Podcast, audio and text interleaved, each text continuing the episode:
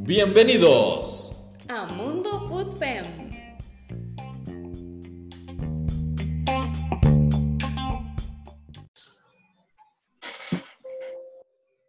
Hola amigos de Mundo Food Fem, es un placer estar acá en compañía de todos los que nos escuchan en las diferentes plataformas que tenemos en este preciso podcast de fútbol femenino que normalmente es fútbol femenino costarricense, pero en esta oportunidad con estos episodios bonus que tenemos acá eh, previo a lo que será la tercera temporada de Mundo Fútbol que se estará estrenando a mediados de septiembre. Bueno, yo soy Alan Martínez, en esta oportunidad estaré con ustedes guiando este episodio número uno de los episodios bonus. Y bueno, en esta noche tenemos la compañía de Dafne Aranda, de Fernando Falá y de Rubén Sainz. Un placer, bienvenidos a Mundo Fútbol. Muchas gracias. Muchas gracias, gracias por la invitación. Gracias, Alan. Un gusto estar aquí con semejantes personajes. Bueno, en esta noche vamos a hablar un poco de lo que es fútbol internacional. Eso es lo que vamos a tener en, este, en estos episodios bonus. Pero vamos a hablar específicamente en este episodio de fútbol femenino mexicano, la Liga MX femenil, así es como la conocen en México, así es como se conoce a nivel promocional. Acá en Costa Rica le decimos a todo fútbol femenino, entonces yo le diría la Liga Femenina de México. Este, eh, bueno, es un placer en serio tenerlos por acá. Voy a, tratar de dar un poco de introducción de cada uno de ustedes. Bueno, Dafne Aranda es parte del FIFA Fan Movement, igual que yo. Eh, Fernando Falab está en Campeonas MX. Y en el caso de Rubén, trabaja en TUDN. Aquí hay en serio pura, pura gente poderosa de México, ¿verdad? En, el fútbol femenino de México. Y en serio es un gran honor estar en compañía de todos ustedes. Eh, para iniciar un poco, para que la gente los conozca un poquito a fondo antes de, entrar ya a lo que es la materia de, la Liga Femenina Mexicana, eh, cuénteme cada uno de ustedes, empezando primero por Dafne, eh, ¿cómo fue que nació esa pasión por el fútbol femenino? Pues bueno, primero que nada, muchas gracias por la invitación, Alan. Y esa pasión por el fútbol femenino, em, creo que inicia desde pequeña, porque a la primera jugadora que conocí fue a Abby Wambach y fue una gran inspiración para mí. Entonces, desde ahí puedo decir que empiezo y bueno, eh, seguí un poquito el camino de la liga estadounidense, lo que se podía ver porque no era muy eh, visible todavía, pero eh, por ahí del 2015, justamente en el, en el Mundial, fue cuando me empecé a meter un poquito más y de ahí empecé a descubrir que hay otras ligas. Y desde ahí, bueno, cuando fue la creación de la liga aquí en México, fue una gran emoción. Bueno, en mi caso, eh, es una historia un poco peculiar. Yo de, pequeño no veía nada de fútbol, se puede decir que prácticamente nada. En toda mi familia futboleros, eh, siempre fui como que la diferencia, ¿no? De que no, no, no ve fútbol, no le gusta. Empezó una, época en mi vida que empecé a ver fútbol y más o menos fue a mediados por ahí de 2013, 2014, y eran las fechas más o menos en 2015 que se iba a iniciar el Mundial Femenil de, de Canadá, eh, aquel Mundial que ganó Estados Unidos. Eh, obviamente la, jugadora más conocida, yo creo a nivel internacional, o una de las más conocidas, como es el caso de Alex Morgan, pues yo ya conocí un poco sobre ella, ya me había llamado la atención, y pues ¿dónde juega Alex Morgan? En Estados Unidos, y empecé a ver los partidos de, de la selección norteamericana en el, en el Mundial Femenino, eh, me llamó la atención, me encantó, digo, fue un espectáculo por parte de las americanas, campeonas, y a partir de ahí empecé a, a ver un poco más, a indagar dónde jugaban estas jugadoras, qué equipos, las ligas, entre otras cosas, eh, y poco a poco se fue dando, empecé a ver la liga norteamericana, de pronto me metí un poco más en, el fútbol europeo y bueno, en 2017 cuando ya inicia aquí en el fútbol mexicano con, equipos de la Liga MX y con jugadoras mexicanas, pues bueno, ya entramos completamente de lleno a lo que se puede decir el fútbol femenil y bueno, hasta ahorita me he mantenido eh, cubriendo, haciendo todo lo posible por poner mi granito de arena ahí en el mundo del fútbol femenil. Rubén. Bueno, mi caso es un poco más sencillo. Eh, eh, yo recuerdo que el primer contacto bien, bien que tuve con el fútbol femenil fue en el Mundial Sub-20.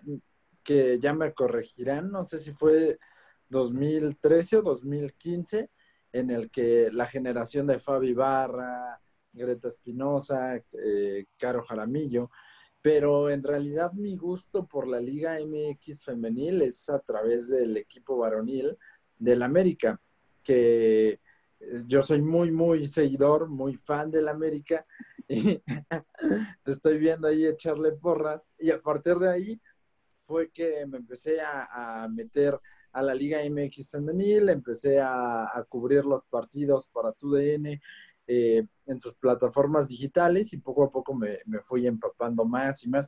Incluso, incluso tuve la oportunidad de cubrir la final que acaba de, la última final, la de Rayadas contra Tigres, tanto la ida como la vuelta en Monterrey.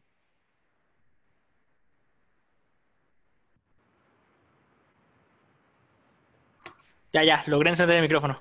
Este. ah, ok, qué bonito. Entonces, este Rubén es americanista. ¿eh? tenemos algo ahí en común, ah, ¿verdad? Yo, yo soy seguidor de la América de México también, ah, en lo que es este ah, fútbol masculino, en fútbol femenino también, no, no le voy a negar. Em, eh, pues de ahí, ahora sí, si quieren, vamos entrando un poco en lo que es la materia de la Liga MX femenil. Bueno, y comentando un poco, usted me habló de que usted vio el, el, la sub-20 este, el sub-20 femenino, el Mundial sub-20 femenino, fue, fue lo que escuché, sí. El Mundial sub-20 femenino, usted lo, usted lo vio, ese fue en Canadá, Canadá 2014. La selección femenina de Costa Rica también estuvo este, sub-20 en ese, en, ese, en ese año, en el año 2014. Y ahora, pues, gracias a Dios, tendremos en el 2021 Mundial también, ¿verdad? Femenino. Y esta vez va a ser acá en Costa Rica que espero que vengan, ¿verdad? Tienen las puertas abiertas para que vengan acá a Costa Rica, eh, esperando en Dios que ya haya, que ya estemos bastante mejor en todo este tema de COVID-19, que al final de cuentas nos ha abierto también las puertas a poder estar acá, como ustedes ven, ¿verdad? Conectándonos de manera virtual. Bueno, y si, hubiese, si no hubiese pandemia, perfectamente estuviera tomándome un café con todos ustedes allá en, en México, pero no se pudo, ¿verdad? Entonces, cada quien tenga su café en su casa. Comenzando un poco con lo que es este, bueno, a ver, ya, ya Rubén ya está con su taza de café. A todos los que nos escuchan, ya Rubén se está tomando un café, claro, no, no nos pueden ver, ¿verdad? Pero este, lo que nos escuchan es, el hombre está tomando café. Em, ok, el inicio de la Liga MX fue en, hace poco, en realidad, ¿verdad? Tiene tres años, si mal no recuerdo.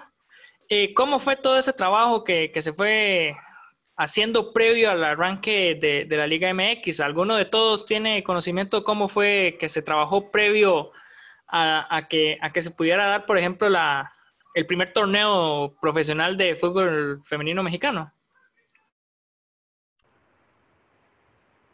¿Alguno de, ustedes que quieran comenzar? Daphne, ¿tú?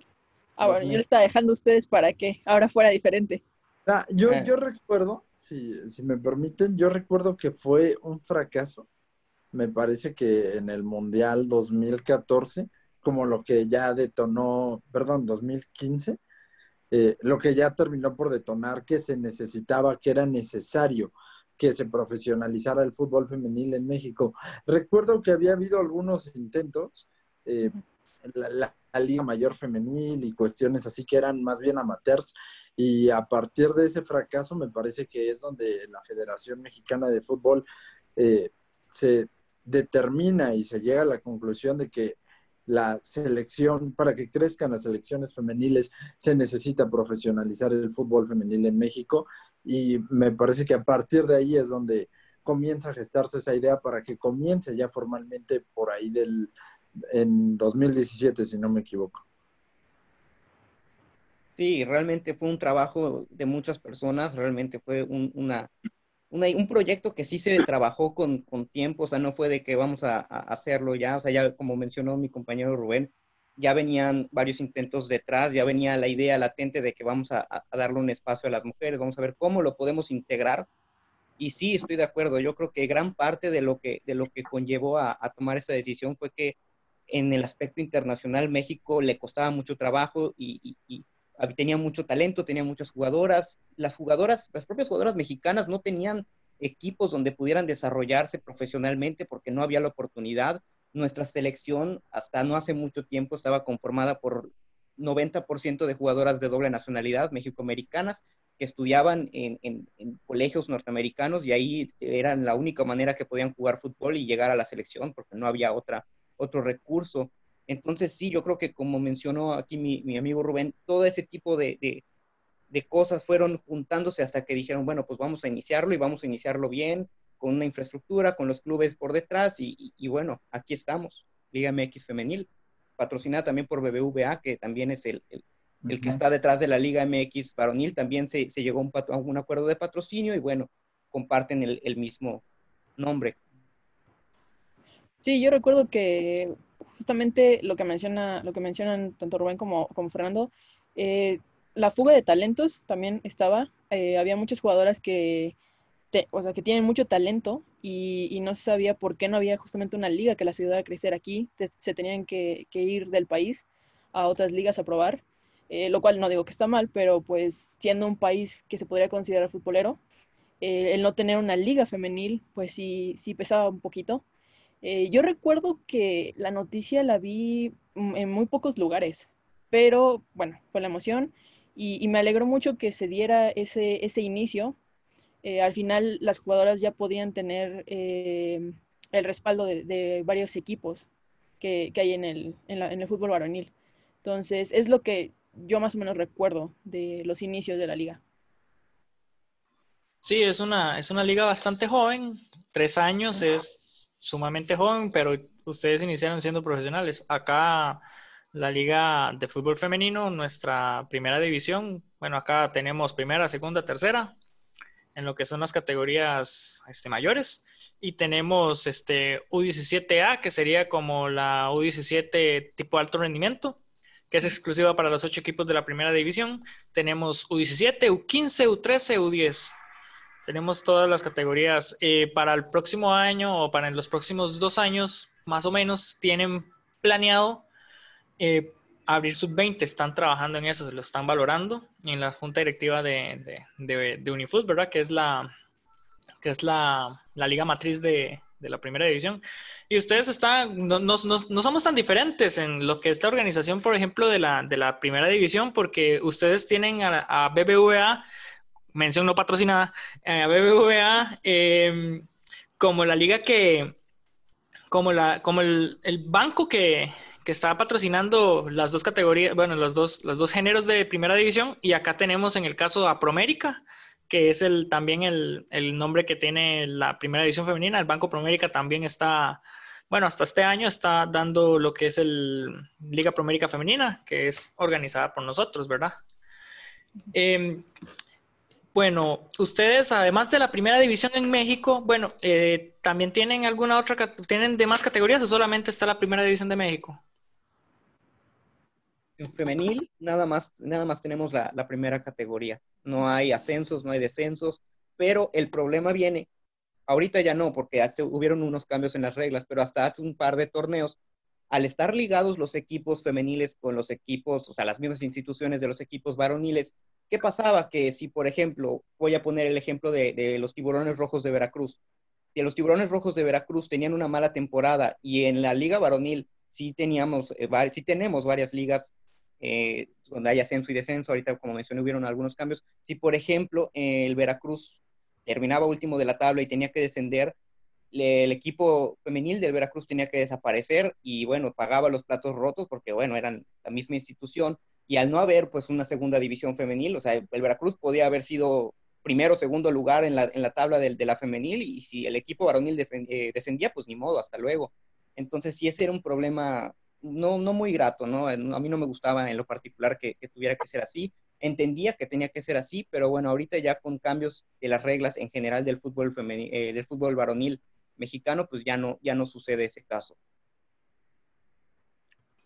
Pero sí, eh, en cuanto al tema de categorías, varios equipos eh, tienen eh, proyectos piloto de sub-20 y de sub-17, sobre todo de sub-17. e incluso algunos equipos están ya implementando fuerzas básicas femeniles. Por ejemplo, en la América, la escuela de la América antes solamente aceptaba varones. A partir de que se creó la Liga MX femenil, ya también eh, se aceptan niñas en, en, las escuelas de la América, en los centros de formación. Me parece que en Pachuca igual. Entonces, va a ser paulatino, va a ser eventual, pero de que está creciendo, está creciendo. Correcto, correcto. Sí, efectivamente. Sí, en caso de acá de Costa Rica, pues bueno, tenemos las categorías estructuradas, pero la diferencia es que a diferencia de ustedes que tienen tres años de tener liga femenina, acá tenemos desde el 2001 de tener liga femenina estructurada. Bueno, digamos, la, liga femenina inició en el año 2001. Eh, en el 2002 se abrió segunda división. En, sí, más o menos, 2000, no, 2000, bueno, no recuerdo bien, se dice que fue un, un par de años después. En la tercera apenas hasta este año se abrió. Y las ligas menores sí llevan desde el 2007, 2008 más o menos de estar, de estar ya en, en, lo que es el fútbol femenino de acá de Costa Rica. La diferencia es que acá se ha ido trabajando poco a poco en tratar de llegar a la profesionalización. Ustedes comentaban, eh, Rubén comentaba lo de las fugas de jugadoras, o no era Rubén, no recuerdo. Usted, Dafne. Fue este, Dafne fue la que, perdón, sí, gracias, fue la que estuvo comentando de la fuga de jugadoras porque no tenían un torneo. Bueno, acá en Costa Rica tenemos este, una gran cantidad de jugadoras ticas que están aún en, en, el torneo, pero hemos ido teniendo también ese crecimiento exponencial de legionarias. En México está esa ese, ese gran ayuda de que esas fugas de jugadoras ha dado unas grandes legionarias que son las que han ayudado a que la selección mexicana sea bastante competitiva a nivel de CONCACAF, en donde tenemos a Canadá y Estados Unidos, que son las potencias del mundo, ¿verdad? ¿Qué, cómo, ¿Cómo han visto todo eso? Ahora es, ok, esta liga mexicana, la Liga MX, ha ayudado a que salgan más jugadoras nacionales que puedan ser seleccionadas y no haya que pensar tanto en las legionarias, aunque sabemos que siempre las legionarias van a ser importantes en todo, en todo momento, ¿verdad? Pues, sí, claro. Eh, ah, adelante, por favor. Ah, gracias. Eh, sí, bueno, en mi opinión se han descubierto varios talentos. Entonces, em, para mí, bueno, creo que sí ha ayudado la liga en cuanto a, descubrir eso. Eh, tal vez los manejos de la selección no han sido tan buenos, pero bueno, es otro tema. Pero sí, definitivamente en cuanto a jugadores, a mi parecer, sí se han descubierto nuevos talentos, pero como dices, pues las legendarias al final eh, se puede decir pesan y ayudan a, un poquito el conocimiento de, las, de los nuevos talentos. Yo creo, eh, Alan, que ha sido a la inversa. O sea, en realidad la liga le está dando oportunidad para que jueguen constantemente jugadoras que antes estaban afuera, que antes estaban sobre todo en, universidades de Estados Unidos, en la Liga de Islandia, en la Liga de Suecia, países de ese tipo, ahora están regresando a México para poder tener eh, actividad constante, porque el calendario ha sido eh, sino un espejo, sí, con el formato de, del torneo varonil. Entonces, por ejemplo, en la Liga de Islandia, donde han estado varias jugadoras mexicanas, pues por temas del clima, la liga dura cuatro, tres meses, incluso en varonil. Entonces, muchas jugadoras de universidades o que terminaban la universidad y no encontraban espacio en la NWSL, vienen a México a jugar. Entonces, más que exportar, la Liga MX femenil ha importado talentos. Sí, yo, yo me voy a ver a lo mejor un poco tibio, pero eh, creo que es, un poco de las dos cosas, tanto de lo que comenta Dafne como de lo que comenta Rubén. Definitivamente es un proyecto que, que la intención principal es desarrollar. Eso ah, lo han demostrado tanto en la forma como han manejado la situación con las restricciones de edad, con las restricciones de, de, de jugadoras de doble nacionalidad, definitivamente con el paso del tiempo, estas jugadoras que, vienen acá a traer eh, su experiencia y a seguir creciendo futbolísticamente, le ayudan a, estas nuevas generaciones también de jugadoras que estamos desarrollando. Y, sí, definitivamente creo que es un ganar-ganar, ¿no? Porque por un lado estás desarrollando una liga y estás creando una oportunidad para, para descubrir nuevos talentos, que a final de cuentas, tarde o temprano, algunas van a ir a selección, ya lo vimos, ahí hemos visto muchos ejemplos de jugadoras formadas directamente en la Liga MX femenil que han, han llegado a la selección o están en proceso de y tienen muy buenas cualidades. Y por otro lado, también tenemos muchas jugadoras que, que a lo mejor en el extranjero no tenían a lo mejor los minutos suficientes, por, por poner un ejemplo, María Sánchez en, en Estados Unidos, que, que, a lo mejor no tenía los minutos que hubiera querido en, Chicago y ahorita le, llega a Chivas y le dan una oportunidad y ya tiene regularidad, es una seleccionada nacional y puede seguirse desarrollando. Entonces sí me parece un ganar-ganar y sí creo que también la liga ha manejado muy bien los tiempos con las restricciones, o sea, no se decidieron a soltar todas, bueno, pueden venir quien sea, a la edad que sea y no hay ninguna restricción de extranjeras. Entonces yo creo que sí lo ha manejado muy bien en ese aspecto y, y bueno, ahí están los resultados poco a poco. De hecho, yo creo que el mejor ejemplo de los buenos resultados que ha dado la liga fue la final del Mundial Sub-17. ¿No? También esa regla que se implementó de que todos los equipos tienen que cumplir ciertos minutos con jugadoras sub-17 eh, está redituando. Y, y, primero fue el Mundial sub-17, pero sigue el sub-20 y va a seguir el mayor. Va a ser eventual, pero el crecimiento se está viendo. Totalmente, totalmente, definitivamente. Y gran mayoría de esas jugadoras están en la Liga MX femenil y, son, y son regulares. Por ejemplo, puedo dar ejemplo de Alison González o de Natalia Mauleón son jugadoras que, son figuras en sus equipos, que, las han ido desarrollando muy bien y, ahí están los resultados en, los torneos internacionales. Sí, claro.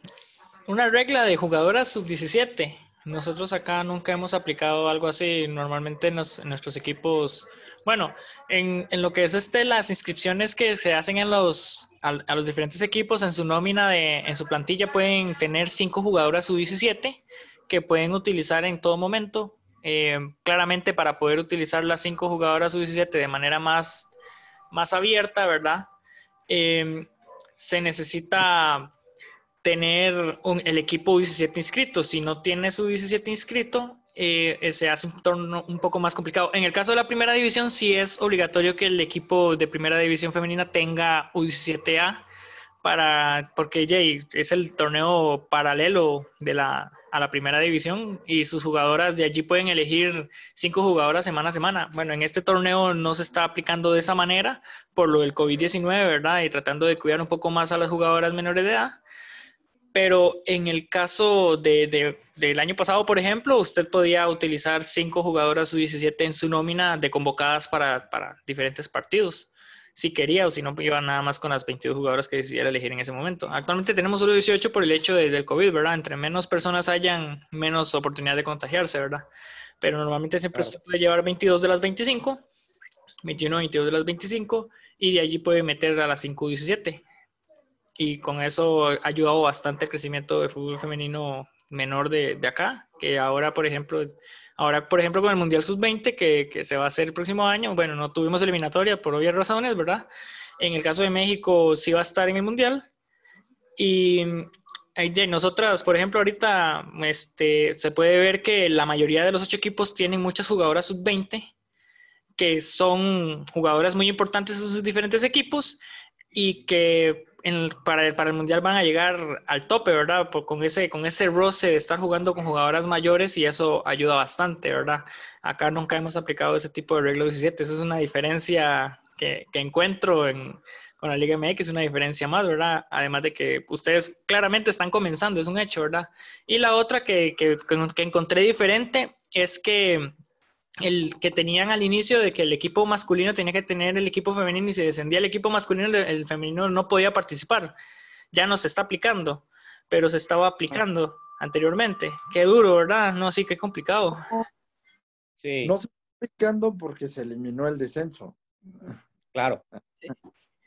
Claro, claro, es lo que estaba mencionando, o sea, porque se eliminó la regla del descenso en el varonil, porque si no seguiría ocurriendo, tristemente. Ahora también yo creo que esa regla de las chicas sub-17 en la liga femenil va a evolucionar, porque esta se implementó cuando nació la liga con categoría sub-23 y dos jugadoras categoría libre. Conforme fue avanzando eh, los años, se cambió a sub-24, sub-25, hoy ya es categoría libre. Entonces, esta regla de sub-23 yo creo que va a tener, perdón, sub-17 va a tener que evolucionar a sub-18, sub-19, sub-21. Así es. Sí, definitivamente. Perdón, Fer. No, no, no, no más dije definitivamente. sí, definitivamente va a tener que ir, como dice, evolucionando para seguir. En el caso, en el caso de actual, ¿qué otras metas sienten ustedes que se deben cumplir para poder llegar a tener una Liga MX más competitiva de lo que ya lo es. Yo veo partidos de Liga MX, he visto, he visto claramente cuando el América es campeón, ¿verdad? Em, pero, ¿qué sienten ustedes que hace falta para que ustedes sientan que, que hace falta eso, eso, eso hace falta? ¿Sienten, ¿Qué sienten ustedes? Ya no dije nada. ¿Qué sienten ustedes que hace falta para seguir creciendo en la Liga MX? Em, pues principalmente yo creo que hace falta apoyo. No voy a, no voy a generalizar tanto porque poco a poco la gente se ha ido metiendo más en, los equipos. O sea, al principio era un caos, o sea, la gente eh, se, se, resistía a aceptar la liga, se resistía a reconocer a los equipos. Tristemente, en algunos casos sigue sucediendo, por ejemplo, equipos con identidad propia, vamos a decirlo así, que tienen un escudo propio, el caso de, de Rayadas de Monterrey, por ejemplo, que sacaron su propio uniforme, su propio escudo. Todavía hay un sector de la, de la afición que, que, no la reconoce como parte de, Rayadas, pero sí, poco a poco la gente se ha ido metiendo más y en general el apoyo que siento que hace falta ahora más que nunca, más, más allá de la gente, es por parte de las instituciones.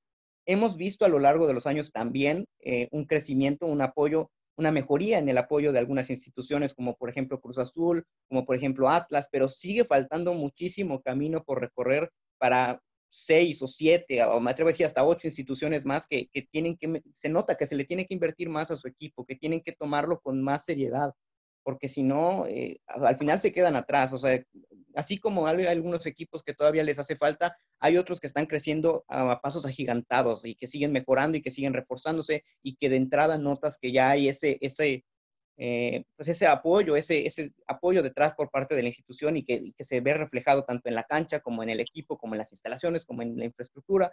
Y pues bueno, yo creo que sí, lo que hace falta principalmente ya hoy en día es un apoyo por parte de las instituciones, que todos los equipos decidan, vamos a hacer todo lo posible con lo que podamos y vamos a tomarlo totalmente en serio. Sí, efectivamente, yo también pienso que, que es un poquito más de, de las instituciones. Como, como, dice Fernando, al principio la gente era, mmm, no, las, no aceptaba tanto la liga, no, no digo que todos, pero sí había, como dice, un, un sector, sigue pasando, mmm, ya no es tan marcado, pero aún sigue ahí. Pero yo creo que sí concuerdo en el que las instituciones sería un poquito más de apoyo en cuanto, en cuanto a eso, para que siga creciendo la liga. Sí, yo creo que eh, también de la afición, eh, todavía se nota desinterés. Sin embargo, como lo he venido mencionando, va creciendo, poco a poco más gente se va interesando. Eh, y como bien mencionaba Fer, varios equipos que al principio no le prestaban ni siquiera atención a, a sus equipos femeniles, hoy se está notando que están invirtiendo un poco más, que están fijándose un poco más en sus equipos. Un gran ejemplo es Querétaro, que trajo a Carla Rossi, que se reforzó con algunas buenas jugadoras. Eh, el caso de Necaxa, que le han dado continuidad a Fabiola Vargas, que para este torneo que se canceló, reforzaron muy bien su plantel. O sea, me parece que, que poco a poco va, va, creciendo el interés, pero para que termine de explotar la liga sí se necesita que haya mayor interés por parte de, de, la afición. Y entonces ahí es donde tiene que entrar otro sector, que es el de la comercialización, el del marketing, el de mm, dar a conocer estos, estos, esta liga que de verdad es, es, es apasionante. Es una liga muy, muy interesante en la que, claro, las jugadoras todavía están en formación, como bien mencionan mis compañeros, pero que ya hay nivel alto, sobre todo en cuatro o cinco equipos de, de, la liga que compiten cada temporada por el título y que le invierten y que se ven jugadoras de muy buen nivel y que es definitivo, esto va creciendo exponencialmente.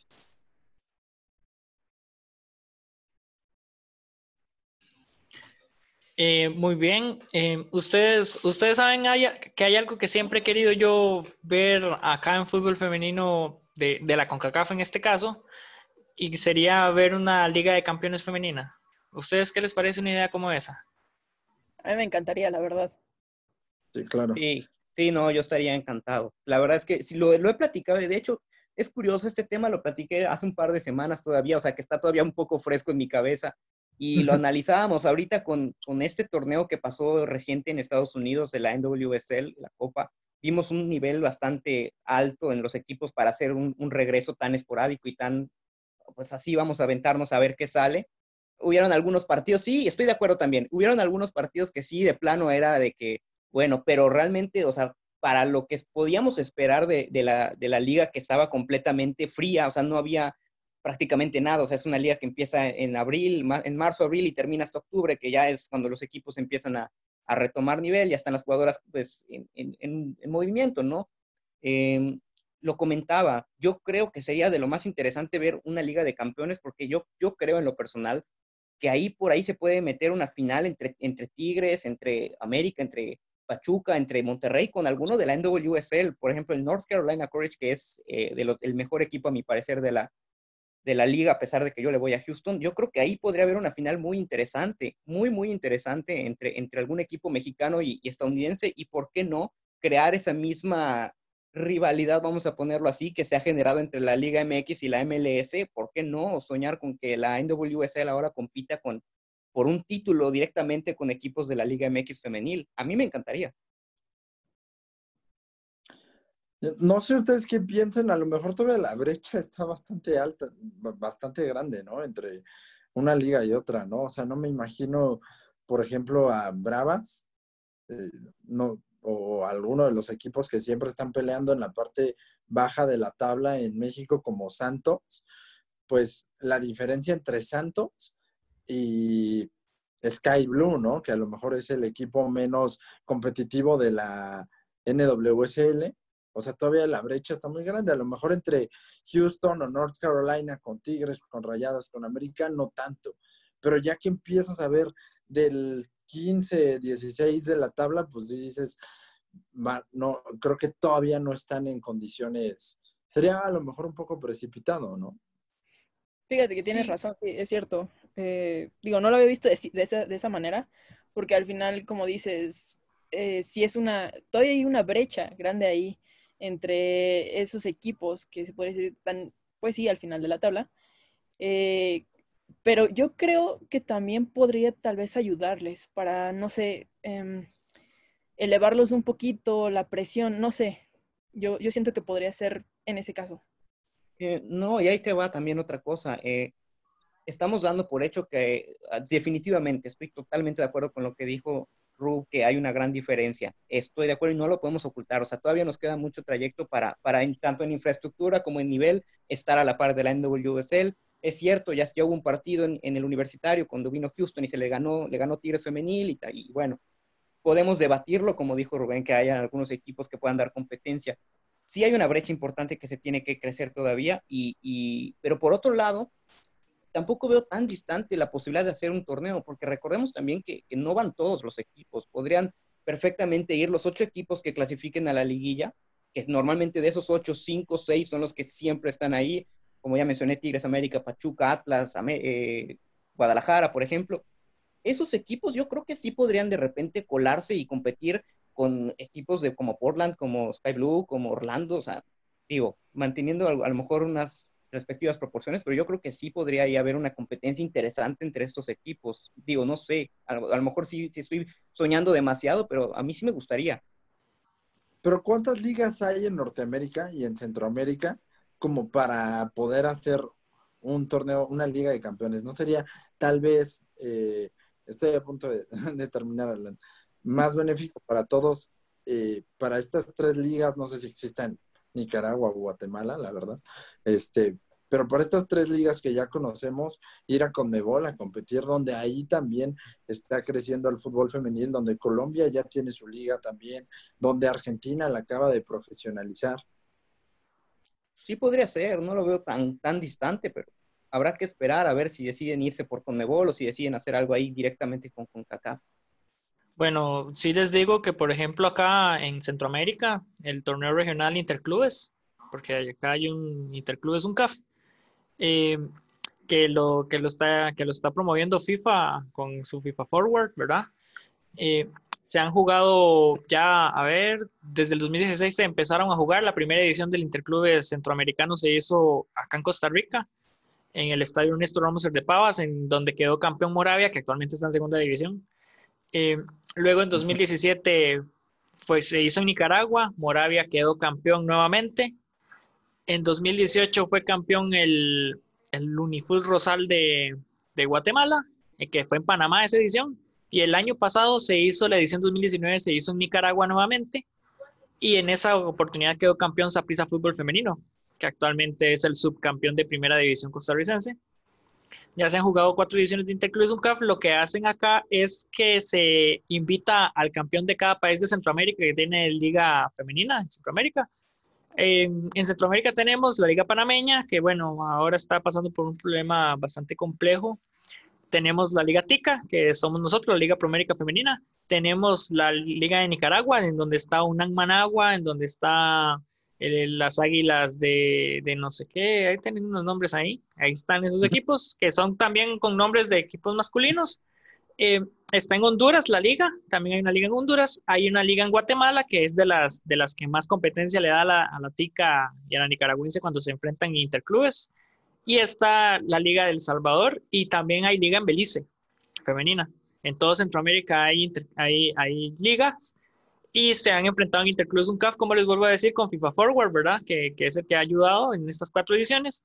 Según entendí, había escuchado un rumor más atrás que pensaban hacer para este año una prueba de, de lo que iba a ser un, bueno, para el 2021 es que está pactado más o menos, de hacer un tipo de prueba de Interclubes UNCAF en donde se invitan a, dos de México, dos de Estados Unidos, dos de Canadá y tres de Centroamérica. O sea, me imagino que sería el primer, segundo y tercer lugar del UNCAF, de los que queden en Interclubes UNCAF, para tratar de hacer un tipo torneito ahí, o bueno, que queden ocho, no sé, dos, dos, dos, o tres, tres, tres, o tres, tres, dos, o no sé cómo le iban a acomodar, ¿verdad?